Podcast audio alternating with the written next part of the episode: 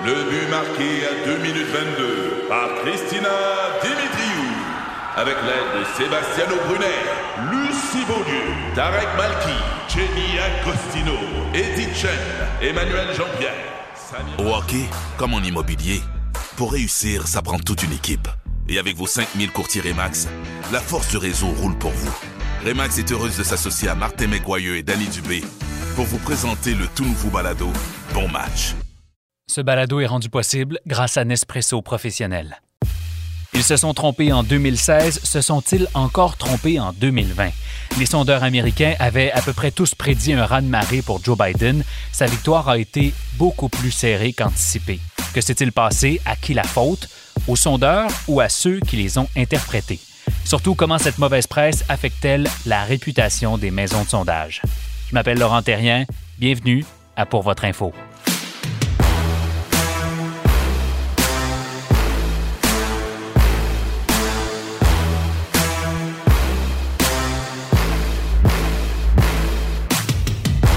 Bonjour à tous, c'est vraiment un honneur de savoir que vous écoutez la première de Pour votre info, le balado d'actualité qui est pensé pour les gens d'affaires. Le concept est super simple, on reçoit un invité du monde des affaires chaque épisode avec qui on va décortiquer ce qui se passe ici et ailleurs dans le monde. Un sujet, 20 minutes pour comprendre l'impact de l'actualité sur les gens d'affaires. C'est aussi simple que ça. Je m'appelle Laurent Terrien. J'ai le grand privilège de vous présenter pour votre info. Je suis moi-même en affaires. Je suis consultant en stratégie d'entreprise et en communication. J'aide des petites et des grandes entreprises à naviguer à travers des enjeux compliqués. J'ai aussi été journaliste économique à Radio-Canada. Maintenant, on se lance. Right here on this screen, our latest NBC Wall Street Journal poll. Number one, Joe Biden, Trump's opponent, he's over 50%. How did the polls get it so wrong again? I mean, those polls were so wrong. Those polls were wrong in just about everything. Vous vous rappelez en 2016 quand les sondeurs avaient promis qu'ils apprendraient de leurs erreurs? Eh bien, il y en a qui ont peut-être pas tout à fait encore appris Quelques chiffres pour vous donner une idée. Un sondage du Washington Post donnait la semaine de l'élection le Wisconsin à Joe Biden avec une avance de 17 points. Résultat final, il a gagné l'État, mais avec 0,7 points d'avance sur Donald Trump. Vous allez me dire, au moins, ils ont réussi à prédire sa victoire. Vous avez raison. Imaginez quand on vous promet une avance confortable et que vous perdez finalement votre élection. C'est ce qui est arrivé à Sarah Gideon, une démocrate qui devait battre la républicaine Susan Collins pour le poste de sénatrice du Maine avec au moins deux points d'avance. C'est ce que disaient les sondages. Elle a finalement perdu par 9 points. Ouch. Bonjour Jean-Marc. Salut.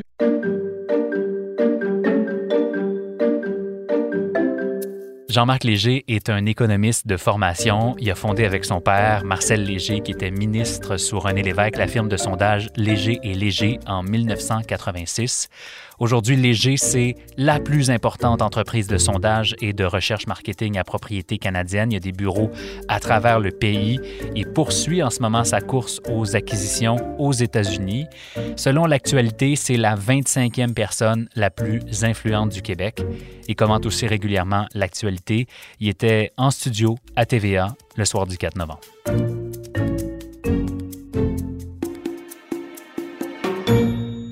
Jean-Marc, on va commencer avec la base. Euh, qu'est-ce qui s'est passé cette année avec les sondages?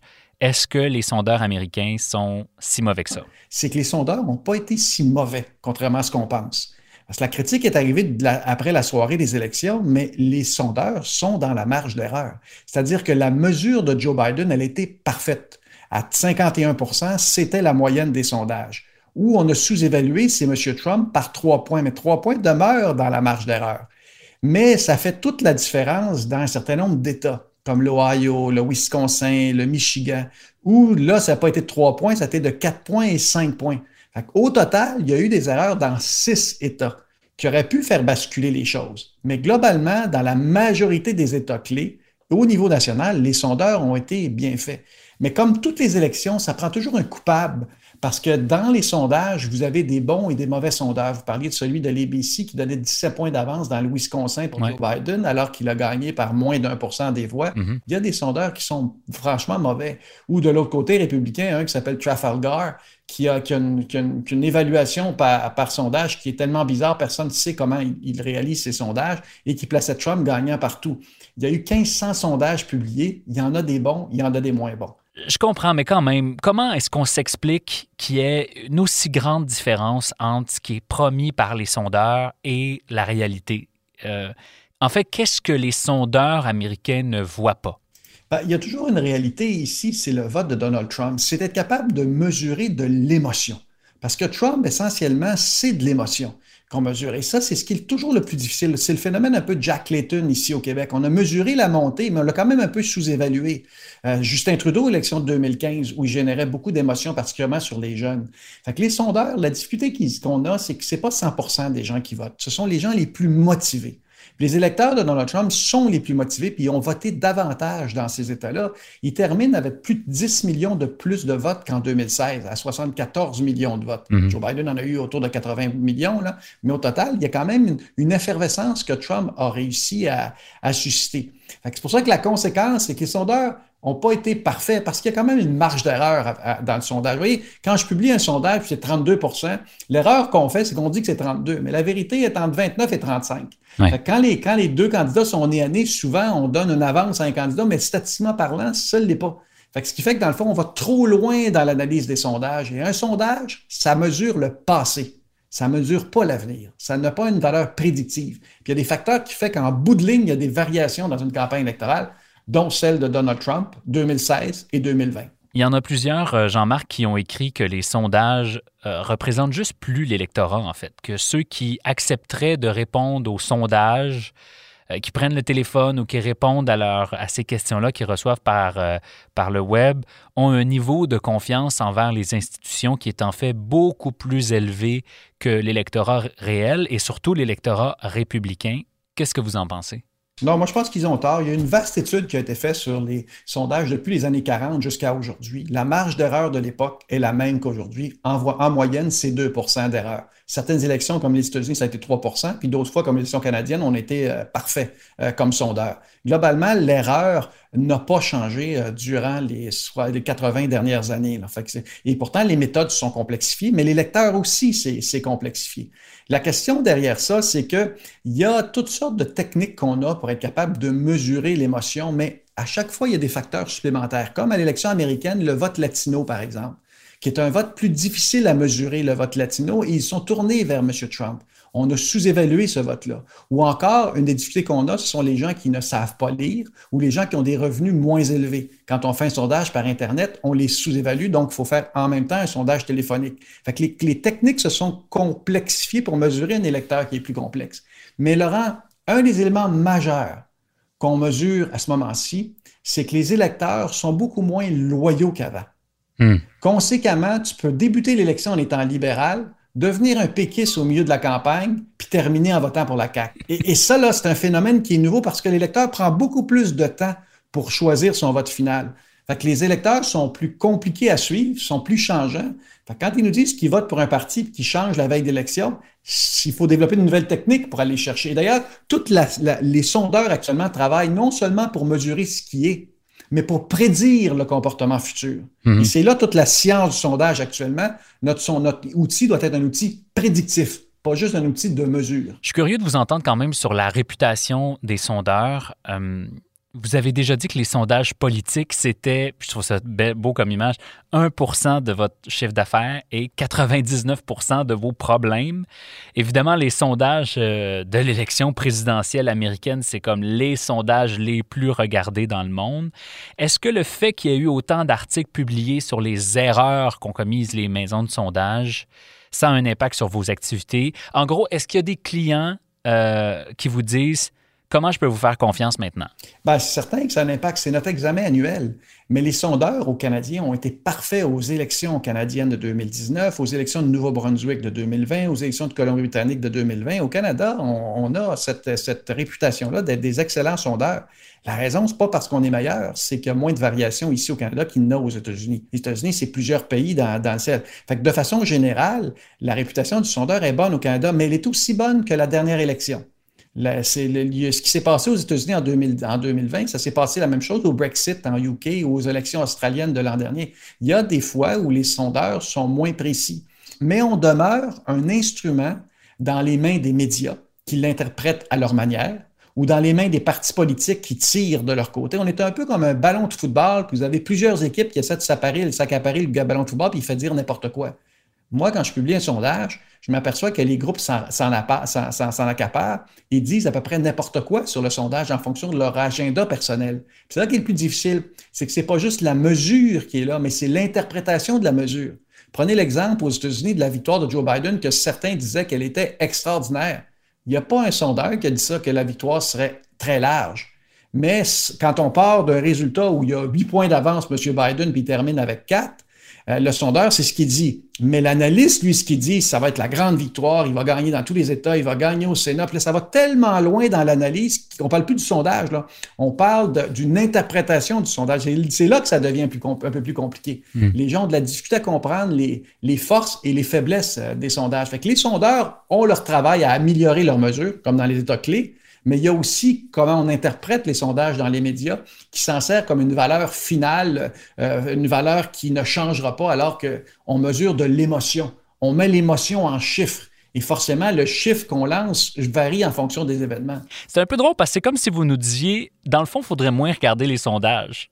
Ah, on donne une importance indue. On en profite commercialement parlant parce que forcément, c'est une visibilité, une vitrine, vitrine extraordinaire. Mais il faut comprendre que mes intervieweurs ou mon équipe, ce qu'elle mesure, c'est de l'émotion qu'elle transforme en chiffre. Et on diffuse le chiffre, mais il y a toute l'émotion derrière. Et quand on mesure de l'émotion, on mesure quelque chose qui est dilué. ce que j'interprète ça comme nous, on est comme une science exacte de l'à peu près. Il y, a, un événement majeur, une catastrophe environnementale, ça change complètement. On mesure de l'émotion populaire. Fait qu'il y a une limite à la technique. Elle est, elle est, elle est intéressante. C'est la meilleure technique, mesurer l'intention de vote, mais elle n'est pas parfaite. Comme hmm. sondeur, moi, je sais pertinemment que quand je mesure le comportement d'hier, êtes-vous allé à l'épicerie hier? Je suis extrêmement précis. Quand je mesure l'émotion d'aujourd'hui, l'attitude d'aujourd'hui, qu'est-ce que vous pensez de la peine de mort? Je suis relativement bon. Quand je mesure qu'est-ce que vous allez faire demain, je suis relativement mauvais. On est de retour dans quelques minutes. On va parler à Jean-Marc Léger, l'homme d'affaires. J'aimerais vous parler de Nespresso Professionnel. C'est le partenaire de lancement de Pour votre info et de la démarche qui nous a amenés à collaborer ensemble. Pour être honnête, je voulais pas que n'importe quel partenaire euh, soit commanditaire de ce projet-là, pas parce que je suis difficile, mais parce que je voulais trouver quelqu'un avec qui euh, je partage des valeurs communes. Et c'est nécessairement le cas avec Nespresso. C'est une entreprise qui croit vraiment au partage des idées, qui croit à l'importance de bâtir des relations solides avec ses collègues, avec ses clients. C'est une entreprise qui croit au bien-être au travail aussi, qui cherche à atteindre la plus grande qualité dans le produit qu'elle livre. Et ça, ben, ce sont toutes des valeurs auxquelles je m'associe. Et euh, je vous propose de faire un peu de débroussaillage pour commencer. Je vous ai parlé de Nespresso professionnel. C'est la gamme de machines qui est conçue pour le bureau, en fait, donc pour vos employés et vos clients. Euh, vous connaissez sûrement les machines Nespresso pour la maison, mais saviez-vous que Nespresso offre aussi une gamme de machines professionnelles et qui vous permettent de retrouver le même bon café au bureau? Euh, vous irez les voir à nespresso.com pro. Bon, évidemment, cette année, la notion de bureau, euh, c'est un peu variable pour tout le monde, mais Nespresso a compris ça et ils ont adapté leur offre. Ils ont surtout euh, compris que le monde du travail change, il change rapidement, et que le café, qui était encore il y a quelque temps un outil pour être plus productif, est devenu bien plus un outil pour se réunir et pour euh, connecter. Alors, au fil des épisodes, je vais vous faire connaître cette business-là qui offre non seulement un café de très grande qualité, mais qui est sincère lorsqu'elle dit se soucier de l'environnement. Leurs capsules sont en aluminium. Euh, c'est un matériau qui est recyclable à l'infini. Ils ont un programme de collecte des capsules qui permet de les recycler et donc de redonner vie à l'aluminium par la suite et aux marques de café euh, des capsules usagées. Bref, on pourra en parler longtemps. C'est ce qu'on va faire au cours des prochains épisodes. Mais sachez que c'est ce partenariat-là qui rend pour votre info possible. Et pour ça, ben, je veux les remercier.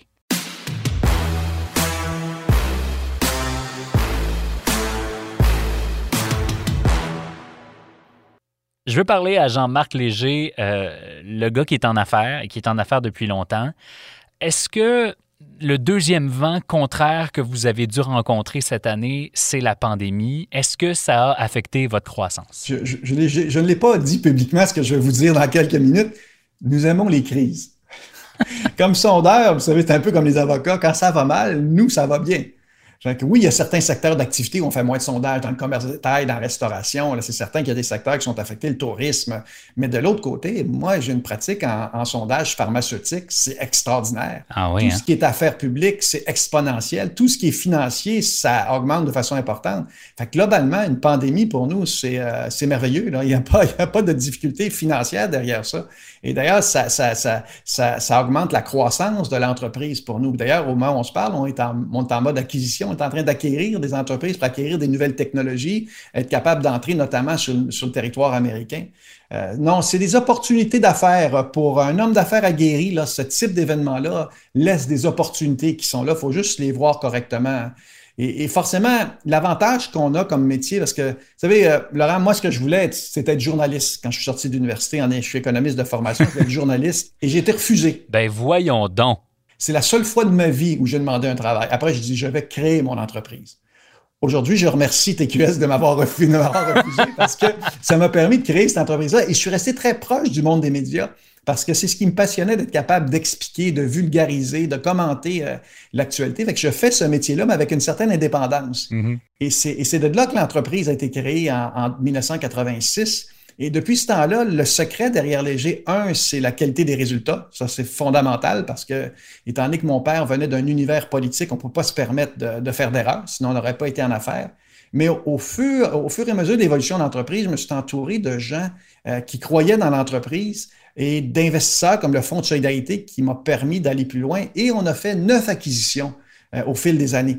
Euh, de différentes organisations pour grandir. Aujourd'hui, on a des bureaux euh, à Toronto, à Edmonton, Calgary, à Vancouver, Winnipeg euh, et aussi aux États-Unis, à Philadelphie. Est-ce que être une personnalité publique dans votre cas, ça accélère ou ça freine votre entreprise, vous pensez? C'est-à-dire, je dirais les deux. Ça contribue à la croissance parce que ça donne de la notoriété à l'entreprise. Puis avec chacune des élections, on doit démontrer la justesse de notre, de notre mesure. Et, et, et ça, ça nous donne une crédibilité qu'on ne pourrait pas avoir autrement. Là où ça freine, c'est que le politique, comme on le disait un peu plus tôt, chez nous, c'est 1% du chiffre d'affaires. 99% des difficultés, parce qu'il y a toujours une mm-hmm. critique, que ce soit à gauche, à droite, fédéraliste, souverainiste, américain, canadien, tu vas toujours te faire critiquer. Et les gens pensent qu'on ne fait que de l'affaire publique, alors que c'est presque rien chez nous. Nous, on va travailler avec euh, nommer une entreprise, nommer un conflit, nommer un, nouveau service qui est lancé, léger votre derrière. C'est en permanence, tout ce qui se passe au Canada, à travers le Canada, ça passe par mon bureau d'une manière ou d'une autre. Fait que je fais, je fais un peu le métier de journaliste parce que j'accumule d'informations et on essaie de la vulgariser, la donner aux clients avec une méthode qui est plus scientifique. Et, euh, mais en bout de ligne, euh, on a de l'information sur tout. Fait que les affaires publiques me permettent de, créer une, une, euh, une, marque forte, mais derrière ça, ça a une limite parce que toute l'expertise qu'on a dans différents domaines, les gens ne la connaissent pas vraiment. On est tellement public sur les sondages politiques, les gens pensent qu'on ne fait que des sondages politiques. En campagne électorale, la question qu'on me pose, vous devez travailler beaucoup ce temps-ci. Non, c'est l'inverse. On fait moins de sondages parce que les autres, les autres types de, les autres types de sondages, euh, les gens attendent la fin de l'élection. Ouais. J'aimerais ça qu'on se laisse sur une question qui touche plus à la culture entrepreneuriale du Québec. Je sais que ça vous tient à cœur. Euh, il, y a, comme deux avenues possibles. Hein. Il y en a peut-être qui vont dire que ça va avoir accéléré la culture entrepreneuriale, d'autres qui vont dire ben ça a peut-être fait réaliser à plusieurs qu'un emploi stédé, euh, bien payé, avec des bons avantages, solide, c'est quand même précieux. Est-ce que vous pensez que la pandémie va avoir accéléré la culture entrepreneuriale ou qu'elle va lui nuire? Ah, totalement. Moi, je suis persuadé qu'aujourd'hui, quand on va mesurer le taux d'entrepreneuriat, ça a dû augmenter considérablement. Parce que dans les périodes de crise, les gens veulent compter sur eux. Qu'il y a beaucoup de gens qui veulent partir de leur entreprise et pas dépendre d'une autre entreprise parce qu'il y a eu une vague de, mise à pied. Mais c'est là qu'on s'aperçoit de la, valeur du travail, comme vous le dites, parce que les jeunes, par exemple, les milléniaux, étaient de plus en plus indépendants. C'était difficile de trouver du talent et de les embaucher parce qu'ils avaient toujours une offre meilleure ailleurs. Là, la pandémie a fait que la dynamique a changé. Le pouvoir a changé. Avant, les milléniaux imposaient et choisissaient l'entreprise. Aujourd'hui, c'est l'entrepreneur qui a plus de pouvoir sur les, euh, sur les employés parce que justement, il y a moins de travail disponible. Fait que oui, ça, la dynamique a changé. Puis avoir un bon travail, bien rémunéré, avec un patron compétent et un patron qui vous comprend, euh, ça a une valeur énorme, ça. Puis je pense que dans des, moments difficiles comme celle-ci, euh, ça vaut la peine de, se satisfaire de ce qu'on a. C'est une question de temps parce que l'économie est forte, l'argent est disponible sur le marché, puis à mon avis, ça va revenir beaucoup plus vite qu'on le pense. Tout dépend, dans le fond, de la réaction face, au vaccin, euh, jusqu'à quand est-ce que les gens, que la majorité de la population canadienne sera vaccinée. À partir de ce moment-là, on pourra dire que c'était un mauvais rêve. J'aime votre optimisme. Jean-Marc Léger, merci beaucoup. Avec une marge d'erreur, Laurent. Au plaisir.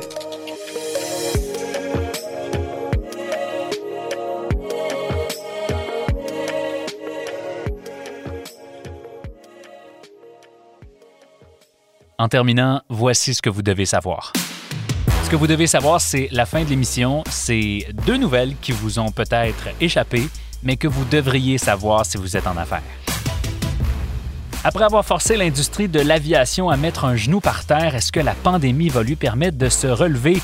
C'est ce que propose un article de l'AFP qui détaille le défi incroyable que représente la distribution des millions de doses de vaccins à travers le monde. Du million, c'est milliards. Euh, les vaccins doivent être réfrigérés, pas tous à la même température, mais quand même à des températures assez froides, ce qui demande des acrobaties logistiques importantes. Le transporteur DHL estime qu'il y a 15 000 vols et des millions de colis réfrigérés qui vont être nécessaires pour vacciner le monde entier contre la COVID-19. Au Canada, il y a les forces armées canadiennes qui ont confirmé qu'elles seraient déjà mises à contribution pour distribuer ces millions de doses qui sont commandées par le gouvernement. Mais transporteurs aériens pourraient aussi y trouver un peu de réconfort dans cette pandémie et s'occuper de distribuer une partie des doses. Vous avez vu que le gouvernement Legault souhaite que les véhicules neufs qui seront vendus au Québec en 2035 soient obligatoirement électriques. C'est une ambition qui pourrait même devenir réalité plus vite que prévu. Un article de The Atlantic euh, qui a été publié la semaine dernière raconte comment les intérêts de l'industrie automobile s'inscrivent de plus en plus en faux par rapport à ceux de l'industrie pétrolière. Il y a des fabricants de voitures électriques qui ont décidé même de se regrouper dans un nouveau lobby qui s'appelle le Zero Emission Transportation Association qui vise à accélérer l'adoption de la voiture électrique aux États-Unis et une de leurs ambitions, c'est de faire en sorte que les véhicules neufs vendus aux États-Unis soient tous électriques d'ici 2030. Des cibles donc encore plus ambitieuses que celles du gouvernement du Québec. Les liens vers ces deux articles-là sont dans la description du balado. C'est tout pour la première de Pour votre info. N'oubliez pas de vous abonner pour ne rien manquer des prochains épisodes. Pour votre info est rendu possible grâce à plein de gens brillants et bienveillants. À la recherche, Charles Prémont, chez Nespresso, Laurence Pérus, Magali Thomas et Valérie Landreville. Ici Laurent Terrien, on se reparle la semaine prochaine. Recule un peu, recule, recule. Stationner en parallèle, ça devrait être simple. OK, crampe en masse, en masse, crampe, crampe, crampe! Faire et suivre une réclamation rapidement sur l'appli Bel Air Direct, ça, c'est simple. OK, des crampes. Bel Air Direct, l'assurance simplifiée.